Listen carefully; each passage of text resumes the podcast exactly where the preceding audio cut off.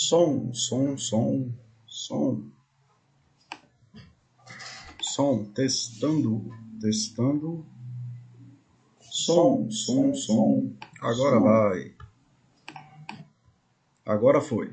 Isso. Foi mal, galera. Desculpa aí a demora. É... Thiago, se estiver por aí, eu tive que fazer pelo OBS, tá? Então, porque eu não consegui fazer pelo Streamlabs, depois a gente vê isso, tá? Mas aí agora vai. Que eu entendi é que o som tá saindo. Por aí eu tive que fazer. Beleza. Então foi mal, galera. Foi mal a demora. Tem alguma coisa aí que eu não consegui fazer funcionar no StreamYard. Então vai pelo Streamlabs mesmo. Pronto. Então, hoje o, o chat é sobre dinheiro não traz felicidade. Você está conseguindo ouvir, Oxi?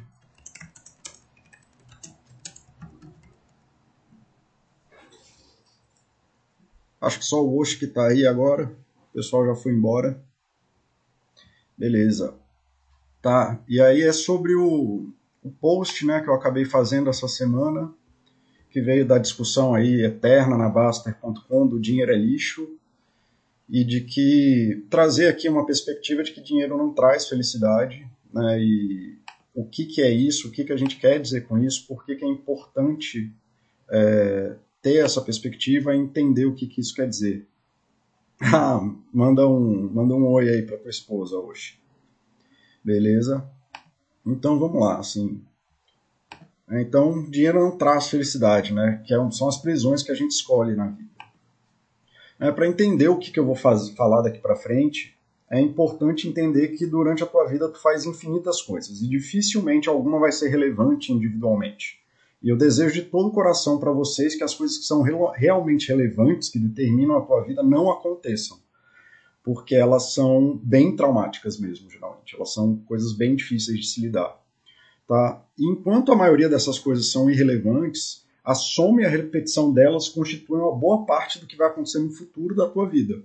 Tá? E aí a, a saúde, ela categoriza a... O que está errado aqui?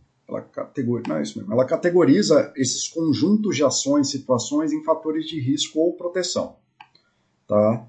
Então, assim, o que, que é então fator de risco ou proteção? São eventos, situações, condições ou comportamentos que, se eles acontecem em larga escala na tua vida, eles afetam a tua expectativa de vida, eles afetam a expectativa de desenvolvimento que você tem de vida, eles alteram a tua capacidade de lidar com situações de estresse, a sua capacidade de buscar felicidade, afetam a tua capacidade de dormir, enfim, uma série de outras coisas, de viver as vidas, ser feliz, dormir, é, fazer sexo, comer bem, etc, etc. Então, os fatores de risco são os que afetam negativamente essas expectativas, então que então eles afetam de forma que a gente acha que é prejudicial, e os fatores de proteção são aqueles que a gente considera que protegem você, que mantêm você no ritmo daquilo que a gente acha saudável na vida. Beleza? É... Então, assim, essa é a diferença básica de fatores de riscos e proteções, e é isso que a gente tá, vai trabalhar aqui hoje para poder fazer, dar sentido para essa frase aqui, né? De que dinheiro não traz felicidade, de que dinheiro não é o fator de felicidade na tua vida. Tá bom? Então é importante entender isso. Tá? Então, assim, fatores de risco, né, arbitrariamente, né, que a gente conhece em saúde: beber, agressividade, ter apanhado na infância, trabalhar mais do que 55 horas por semana, não dormir, usar drogas, dirigir em alta velocidade, não ter amigos, não ter relações de intimidade, que às vezes você até, até tem amigo, aí tem o chat da amizade que eu fiz uns meses atrás, mas você não tem intimidade com eles. Estar em situação de desemprego, ou não ter emprego, ou não ter é, trabalho, ou trabalhar. Não ter primeiro grau, não ter segundo grau, não ter faculdade. É, qualquer um dos três é fator de risco. Sedentarismo, má alimentação, pobreza. Ah, tá, Paulo, mas e aí o dinheiro? E a pobreza e o dinheiro? Tá, a gente vai levar aí para frente. Exposição à violência, adoecimento na família, adoecimento mental na família, adoecimento crônico, dor crônica. É, todas essas coisas a gente sabe que elas acontecendo, elas constituem fator de risco para a tua vida. Elas afetam no longo prazo a como que você consegue viver a tua vida e minam as possibilidades de futuro. Tá, jura? E daí? A gente sabe que essas coisas são ruins. Né? Mas essas coisas elas não são garantia de nada.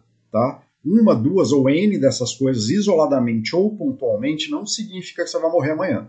Mas numa perspectiva de saúde, todas essas coisas estão associadas a dificuldades no futuro. E por mais que nada ruim aconteça, ah, mas Paulo, eu bebo, eu, eu não estou dormindo, eu durmo tarde. Então o risco ele não precisa acontecer agora, ou não precisa acontecer no curto prazo. Tá? Mas a gente sabe que cada uma delas contribui para chance. Tá? Então aqui a parte importante é você entender isso da probabilidade e da estatística. Tá? Cada uma dessas coisas ela contribui para a chance de que coisas ruins aconteçam no futuro. Tá? Então vocês têm que ter muita atenção nisso, de que um fator de risco ele não é uma coisa que, ah, isso aqui vai fazer a minha vida acabar. Não, é uma coisa probabilística, é uma coisa que vai trazendo as probabilidades para o momento presente, né, que é a loteria da vida. Né? Então, assim, se você pensar em termos de probabilidade, a chance de você rolar um número 1 em um dado de seis faces em uma única jogada é 0,17. Né? Bem pequeno. Mas se você rolar os dados mil vezes, é quase 100% de certeza que você vai tirar um número 1. Então, assim, a vida não é nem binária, nem mecânica. Ela é um conjunto de eventos aleatórios que aumentam ou diminuem a chance de certas coisas acontecerem. Isso não só a vida em si, mas o processo do universo. E aí é por isso que tem uma certa probabilidade de ter vida na Terra e baixa probabilidade de ter vida num planeta que não parece a Terra. Ok? E, você, e é isso. E aí você tem coisas que a gente, pensando em risco de vida, por exemplo, morte súbita. Então, você tem infarto. Então, você beber, você ter agressividade, é, você trabalhar mais do que 55 horas por semana, você não dormir, não usar drogas, é, não ter amigos, má alimentação. Com certeza, todos esses vão aumentando a chance aqui de aumentar de você ter um infarto. Então, quanto mais você é exposto a isso, mais você tem chance de ter um infarto. E quanto mais isso acontece, mais isso vai acontecer. Então, assim, você está jogando mais dados, né? Pensa que cada um desses fatores é um dado, e quanto mais você joga eles, mais perto do número um você chega. Mais a, maior a chance de um infarto se tornar real na sua vida. Então, assim, se uma pessoa bebe, todos os dias por 20 anos bebe, fuma, usa drogas e briga na rua, dirige bêbada para casa, eu posso não saber exatamente como ela vai morrer, mas eu tenho uma grande expectativa de que ela não vai morrer rica, com 90 anos, na própria cama ao lado da família em Mônaco. Né? Uma pessoa que faz esse estilo de vida e faz por muito tempo se envolvendo com esses fatores de risco, a probabilidade real é de que ela morra de cirrose, câncer de pulmão, efizema, acidente de carro, violência urbana, overdose, desamparada, sem ninguém em volta dela, só, assim, sem ter acesso a condições sociais, né? Então não é só estar tá sozinha, é sem ter acesso a condições sociais sozinha, em condições bem ruins de saúde, na rua ou no SUS. E eu não sei exatamente qual, mas os dados estão rolando para a favor de que isso aconteça. Ok?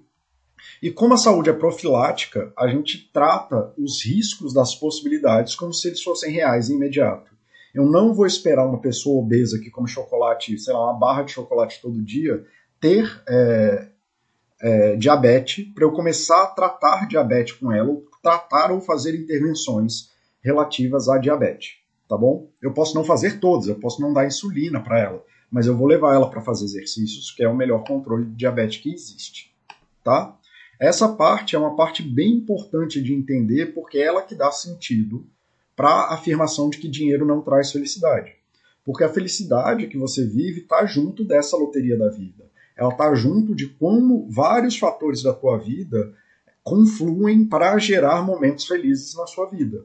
Como fatores confluem para você ter capacidade de lidar com as dificuldades da vida. Como esses fatores confluem aumentando a chance de que você viva em paz, em tranquilidade, que você tenha temperança, que você tenha capacidade de lidar com os desafios da vida de uma forma tranquila e de forma positiva, que você consiga atravessar eles. Então, se você aumenta os fatores de risco, você está diminuindo a chance de você ter felicidade. E se você não tem os fatores de proteção, você também está diminuindo a chance. O que te aproxima da chance de ser feliz são os fatores de proteção. Ok? Isso faz sentido para vocês? Vocês podem é, dar um feedback aí, porque essa parte é mais técnica em saúde, eu sempre fico com medo de estar tá dando palestrinha aqui. Tá? E antes que o pessoal, porque sempre que a gente fala que dinheiro não traz felicidade, o pessoal vem com as ideias malucas de, ah, então joga fora todo seu dinheiro, queima seu dinheiro, joga seu dinheiro fora, é, faz isso, faz isso e aquilo. É, então, assim, vocês têm que parar de pensar na lógica binária de que, ah, não, se eu não tenho dinheiro é uma merda, então por isso, se eu tenho dinheiro vai ficar tudo bem. Não é isso. A lógica não é binária, ela é probabilística. Pobreza aumenta muito a chance de você estar em fatores de risco, vários. Então, pobreza e miséria são fatores de risco absurdos. Né? Pobreza e miséria dificulta tudo na vida. Né? São coisas muito complexas. Né? E a todo e qualquer momento, em qualquer estágio na vida, miséria é das coisas mais terríveis que podem ser vividas. Tá? Então, quanto mais tempo você fica na miséria e quanto mais ela abrange a sua vida, pior ela tende a ficar. Por isso que, na minha visão, né, como a miséria sempre corrompe, ela tem essa coisa de corromper estruturas importantes, ela tende sempre a ser absoluta. A miséria gera ciclos de realimentação que tendem à coisa de ser uma miséria absoluta. E como o dinheiro possibilita trocas de necessidades básicas que evita que as pessoas estejam na miséria, dinheiro é um fator protetivo para quem está na miséria tá? mas ele não é fator protetivo para todas as coisas do mundo. Então vamos aqui pensar. Né, eu tirei isso desse site aqui, o, site, o link está no, no, post aqui que eu fiz na Baster, tá? O link está bem aqui, se vocês quiserem ver o, o artigo. É, então vejam assim, o que, que é na juventude? A gente tem aspectos sociais que estão relacionados ao adoecimento mental. Então a gente sabe que existem fatores de risco que aumentam as chances que, que se você vive isso na sua juventude, você tem adoecimento mental no futuro. Rejeição de pares, eventos estressantes, fraco desempenho acadêmico, pobreza. Aqui repete duas vezes porque ele está nesse site ele traz é, o risco de depressão, ansiedade, esquizofrenia, etc, etc.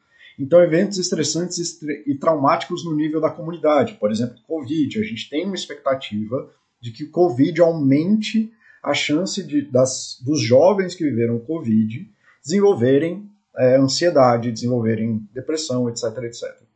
Eventos traumáticos e estressantes no nível da escola, então bullying, é, repetência, etc, etc, etc. Violência comunitária, violência escolar, aí pobreza de novo, evento traumático, ou eventos traumáticos de qualquer ordem, fracasso escolar, baixo comprometimento com a escola, não vínculo a uma faculdade, agressão dos pares, aí o bullying de novo, é, só que aí, no caso, aumentando a chance de comportamentos disruptivos e esquizofrenia. Associar a colegas que são usuários de drogas. Enfim, tem vários desses riscos. E a pobreza, sim, ela é um risco, ela aumenta a chance das coisas serem ruins. E tudo isso aumenta a chance das pessoas terem adoecimento mental, de várias ordens, não só os que eles estão trazendo aqui no site. E aí você pensa assim: ah, não, Paulo, então se é isso aqui o problema, a gente tira tudo isso do mundo. Não, não é assim que funciona. A gente não tem como tirar essas coisas do mundo, a gente não tem como tirar a maior parte dessas coisas do mundo. Então a gente não pensa numa perspectiva de saúde de forma binária, em que se tem A, a gente tem que fazer o oposto de A, tá bom? Então, assim, se a gente for ver para todos esses aqui, então aqui tem, sei lá, uma dezena, né? deve ter uns 10, 15 fatores de risco, a gente tem o quê? Cinco fatores de proteção. Tem cinco coisas que a gente tem que focar e trabalhar com o jovem para ele não ter os riscos de adoecimento mental, mesmo que ele seja exposto aos fatores de risco. Então, assim, quais são esses fatores de proteção? Presença de mentores, presença de figuras adultas que de fato facilitam o desenvolvimento dele, que permitem que eles desenvolvam as habilidades e os interesses pessoais dele. Oportunidades de envolvimento na escola e na comunidade. Dar entradas aos jovens na comunidade e na escola. Quanto mais eles tiverem envolvimento positivo no mundo, mais eles estão protegidos do mal.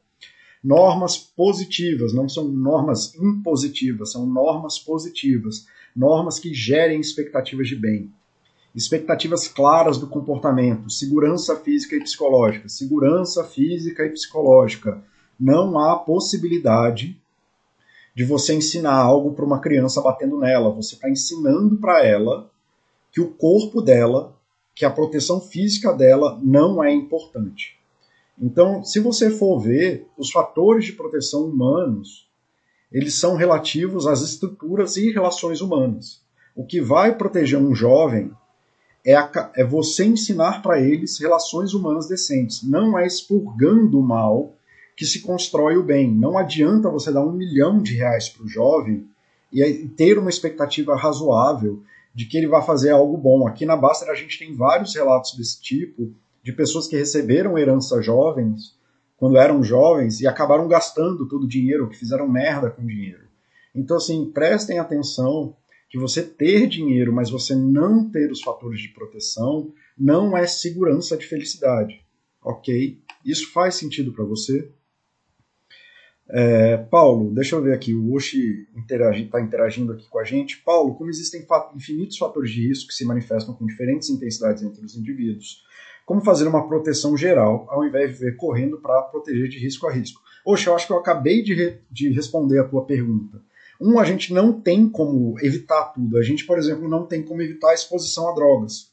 Né? A, a, as drogas existem no mundo. A gente não tem como evitar a exposição à violência. A violência existe no mundo. A gente não tem como evitar é, exposição a estresse. Estresse existe no mundo a gente não tem como evitar que uma criança, por N motivos, por exemplo, na situação de Covid, algumas escolas se reprovaram, porque as crianças não tinham condições é, de fazer o estudo adequado. Aliás, o, o sistema escolar colapsou com o Covid, né? Então, por um ano, todo mundo fingiu que estava indo para a escola, mas ninguém estudou. Então, o que a gente faz? A gente cria uma escola dentro de casa? Não. Em qualquer condição, a gente faz isso. A gente se posiciona como mentor, desenvolve as habilidades e interesses da criança, a gente dá as oportunidades de envolvimento escolar, a gente cria novas normas positivas. Então, claramente, a criança está trazendo, é impossível seguir o ritmo de estudo que era imposto antes na estrutura da escola, no, na escola home office, né, na escola homeschooling. Então, assim, vamos ter normas positivas e que façam sentido. Né? A gente entrou numa maluquice de que não telas é ruim, então as crianças não podem estar em telas, mas vamos botar ela na escola por quatro horas. Assim, essas duas coisas não funcionam. E sem expectativas claras, assim, a gente deveria ter trabalhado dentro de casa, e foi o que eu fiz no consultório, essa lista com os pais. Tá? Não há possibilidade de expurgar o mal, o mal existe, a vida é ruim, a vida é sofrida. A gente tem que focar em construir o bem, e construir o bem é um trabalho contínuo. Beleza? Seguindo. Então, assim, dinheiro facilita todas essas coisas? Facilita. Mas, assim, é, um relato pessoal.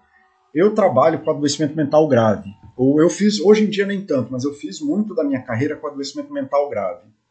E a pior hora do meu dia era quando eu ia deixar meu filho na escola. Que eu via os pais brigando é, com os filhos para eles irem para a escola. Então, assim, era uma escola relativamente cara, a gente pagava caro para ela ser mais perto de casa. E a escola deveria ser fator de proteção. O dinheiro que está sendo usado para a escola para trazer felicidade, o futuro para o filho, é fator de proteção.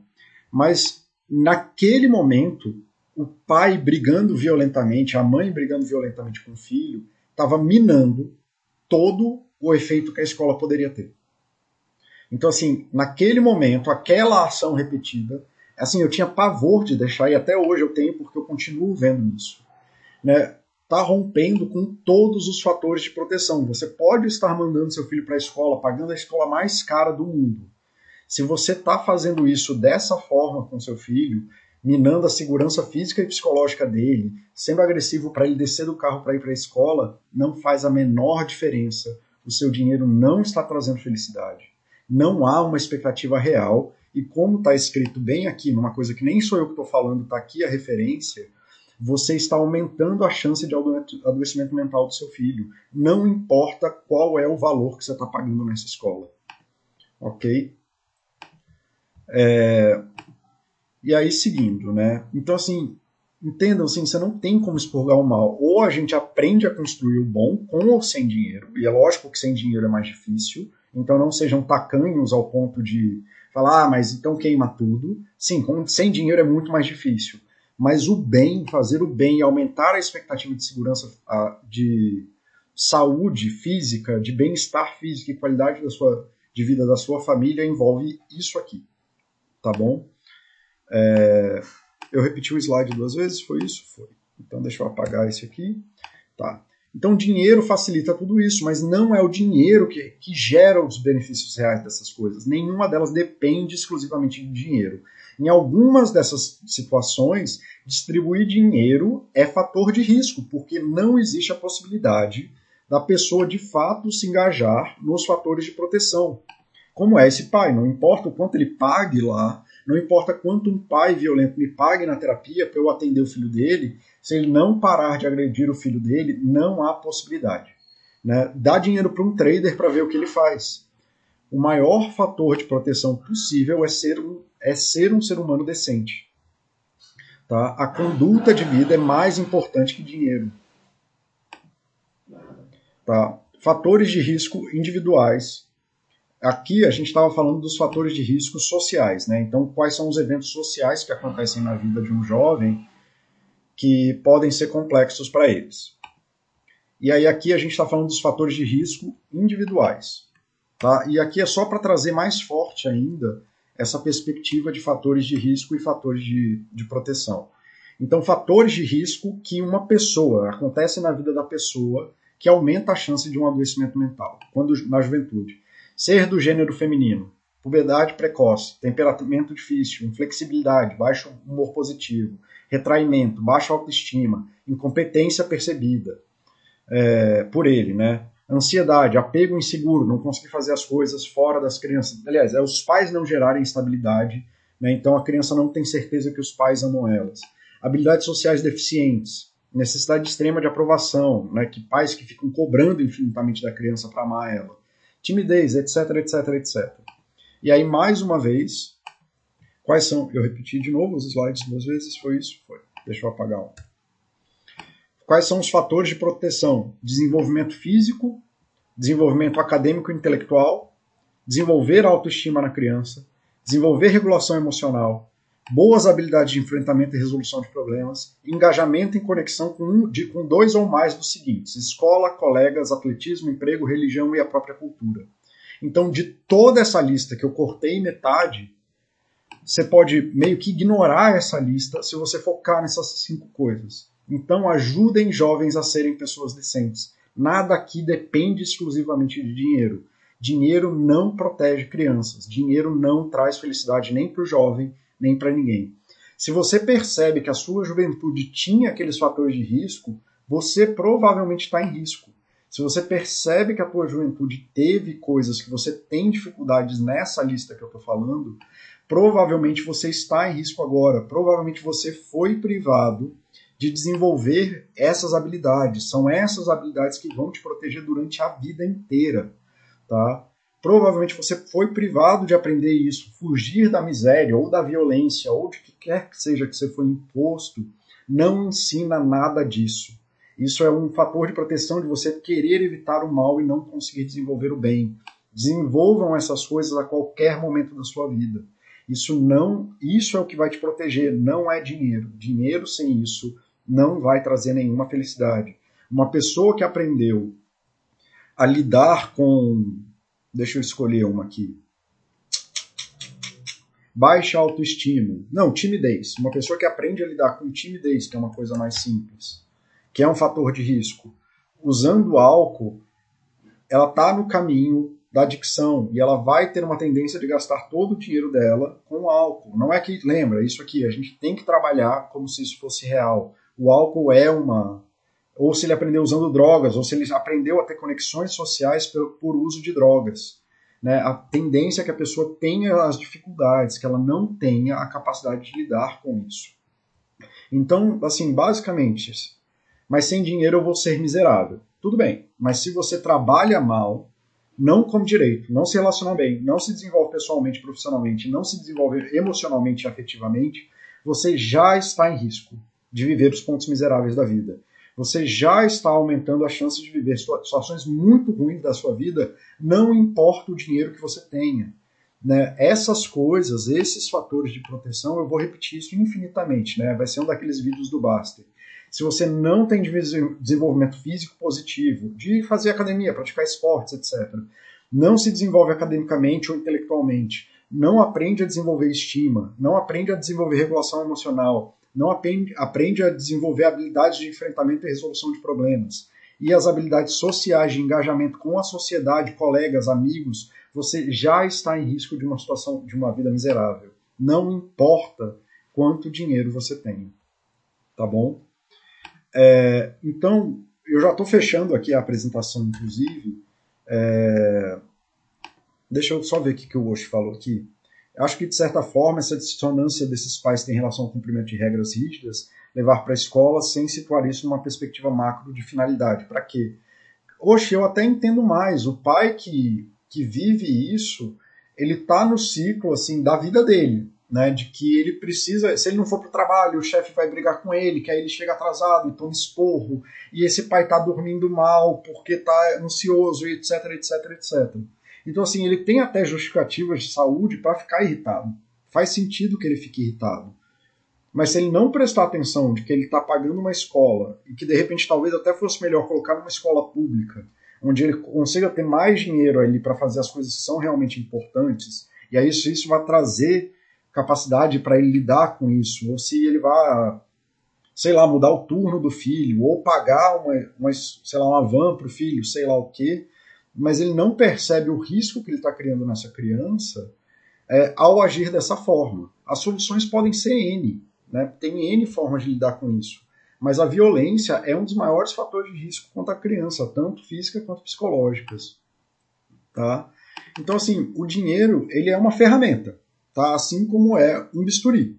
Então, um bisturi pode, na mão de um cirurgião, pode salvar uma vida, como diz o Fred, que é um grande psicólogo amigo meu, é, pode salvar uma vida, ou na mão de um serial killer vai matar uma pessoa. O que você faz ou deixa de fazer com ele é o que traz a felicidade na sua vida. Se você não sabe usar o dinheiro em prol de melhorar a tua qualidade de vida, em prol de gerar fatores de proteção positivo, ele não faz a menor diferença como você vive a sua vida e determina o uso da ferramenta do dinheiro, é o que vai determinar a sua qualidade. O dinheiro por si só não tem virtude, tá?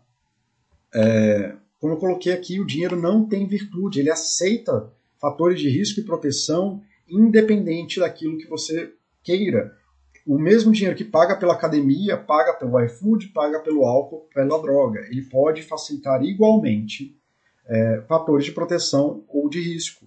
Dinheiro não faz nada, dinheiro é um pedaço de papel. Se você não aprende a usar, que isso vem inclusive das habilidades de regulação emocional, que eu tanto falo aqui, das habilidades de autoestima, de você saber desenvolver essas coisas bem, você não tem uma possibilidade de viver uma vida boa.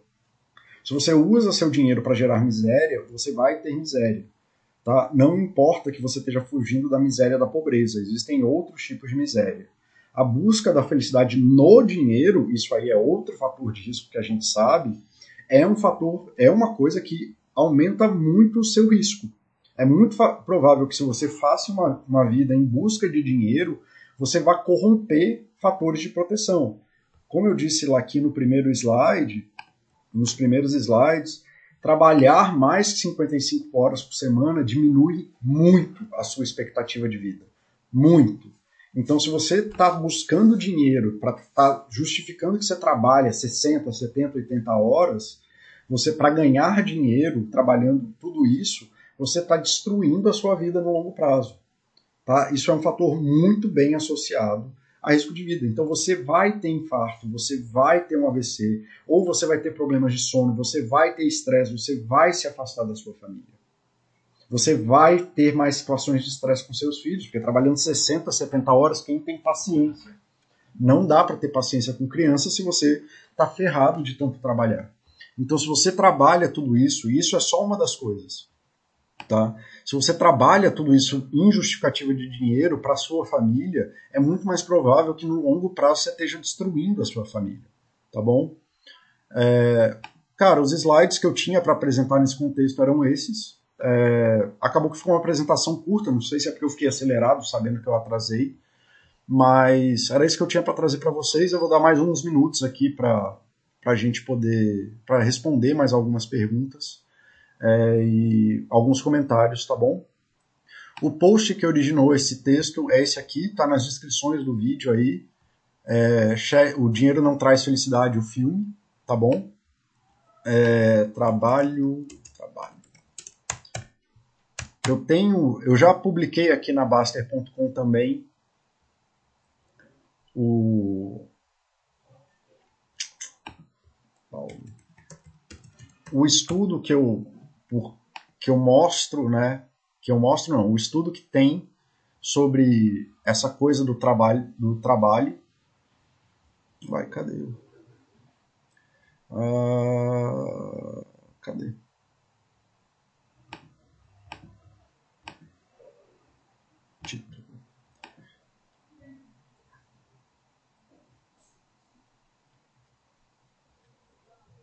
E, que, sabe, eu não invento essas informações. Uai, não funcionou. Enfim, tem um pôster, depois eu tem um post, depois eu até coloco aqui no, no texto, no, no post que eu fiz dessa, desse chat, eu coloco lá. Tá? Você teria como. Ah, tá, o cara tá pedindo aqui a referência. Tá, eu vou procurar com mais afinco aqui. Eu só não estou conseguindo achar. Trabalho adoece. Talvez seja isso. Pá, pá, pá, não. Trabalho 55. Cara, eu já fiz esse post, eu não tô achando aqui nesse momento.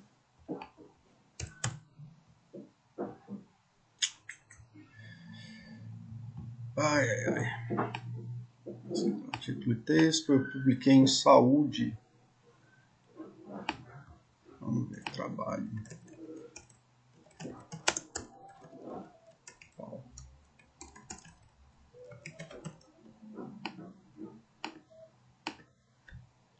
Vamos ver só nos meus tópicos aqui que talvez apareça alguma coisa. Aqui, excesso de trabalho é fator de adoecimento e morte. Ai. Tá aqui, achei seu link para você. Pronto. Tá. O, o Osh mandou aí o link. Tá, deixa eu ver aqui. Quem mais que apareceu? Maravilha, Paulo. Ferres. Obrigado, querido. Teve um chat sobre sobre trabalho e muito risco. Lembro que perguntaram o que seria trabalho nesse contexto de 55 horas.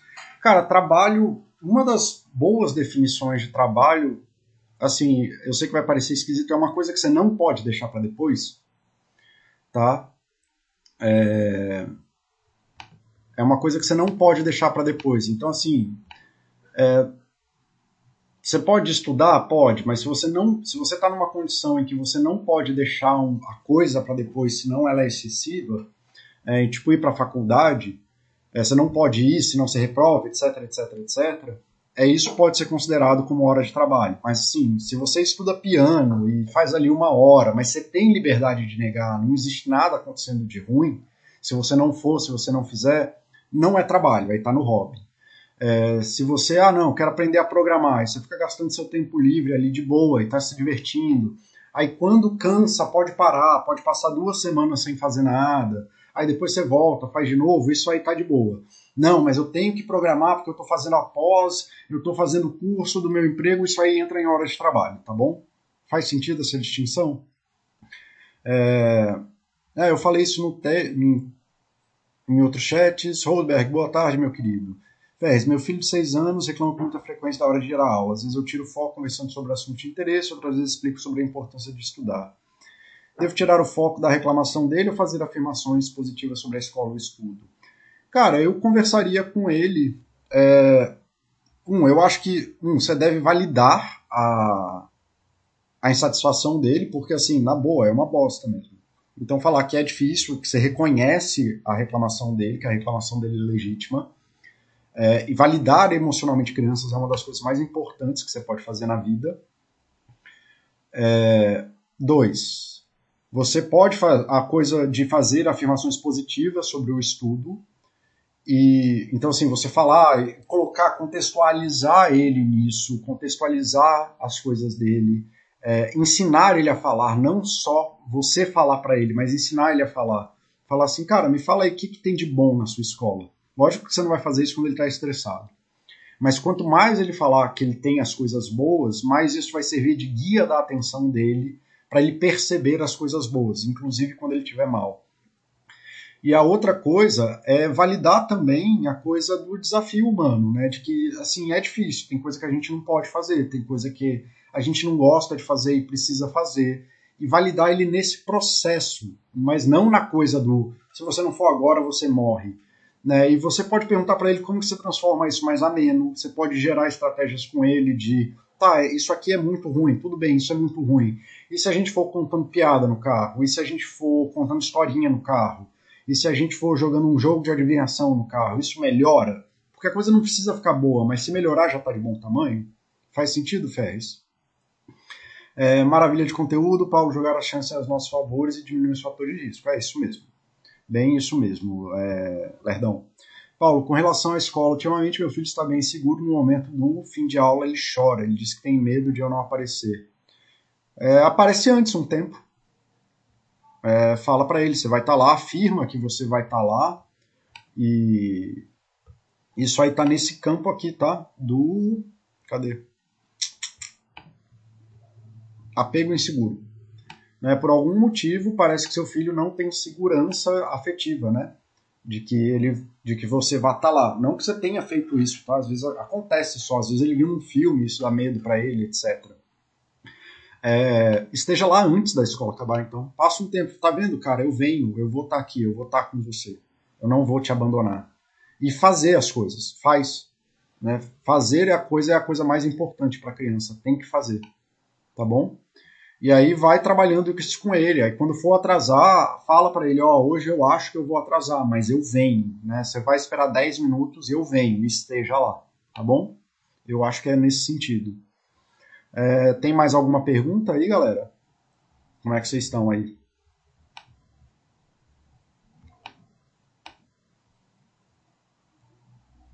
Bom, então acho que é, que é isso. Deixa eu ver aqui, deixa eu gerar uma claquete aqui para saber onde vocês estão. Tá, tem, pronto, tem uma claquete aqui agora. É, parece que não tem mais nenhuma pergunta. Então, galera, muito obrigado por terem vindo, obrigado por terem participado. Desculpa essa confusão toda aí do, do som. É, aconteceu alguma coisa aqui que eu não estava conseguindo fazer o StreamYard funcionar. Eu vou fazer alguns testes durante a semana e ver se eu consigo já resolver isso. Tá bom, galera? É, opa, apareceu mais pergunta. Paulo, como lidar com uma criança de que tende a fazer uma criança como lidar com a questão da criança tende a fazer mais as coisas que eu peço do que quando a mãe dele pede, quatro anos. Pede ajuda, fala, cara, eu preciso de ajuda, né? Tá, tá meio difícil, só. Opa, fiz merda. É... Fiz besteira? Não, tô aqui, tô aqui ainda.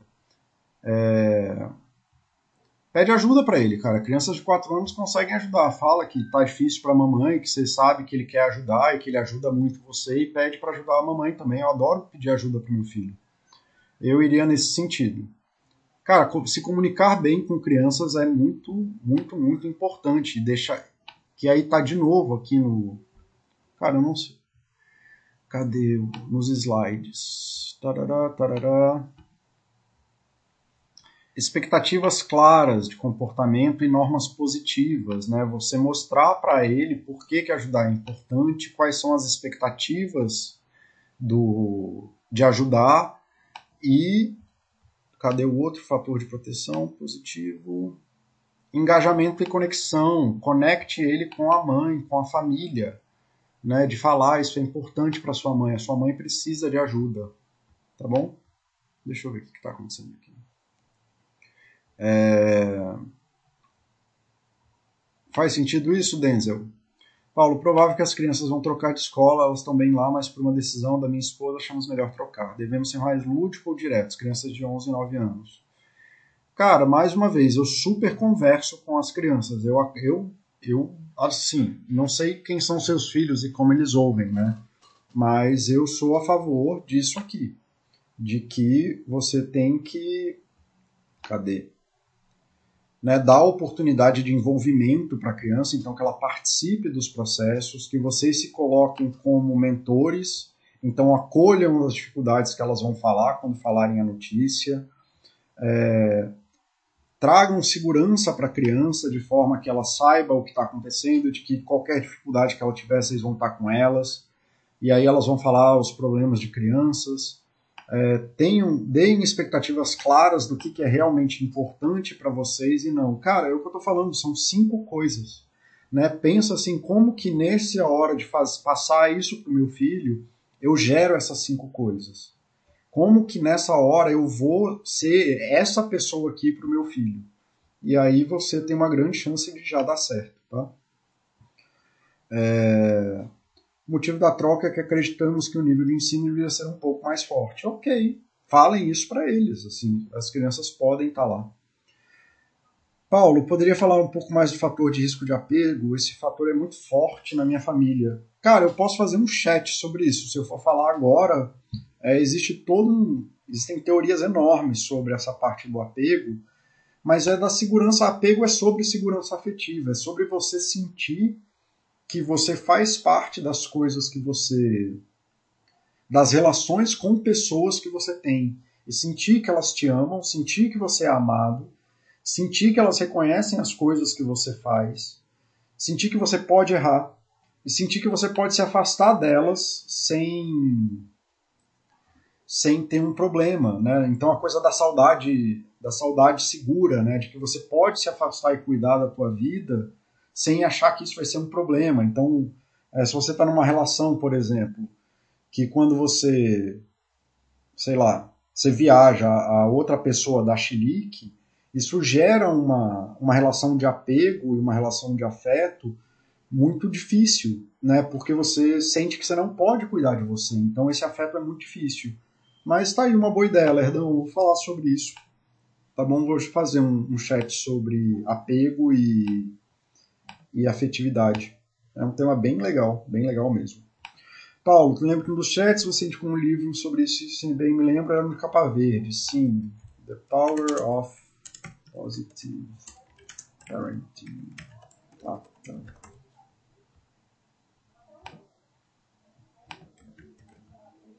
Esse livro aqui é, cara, maravilhoso.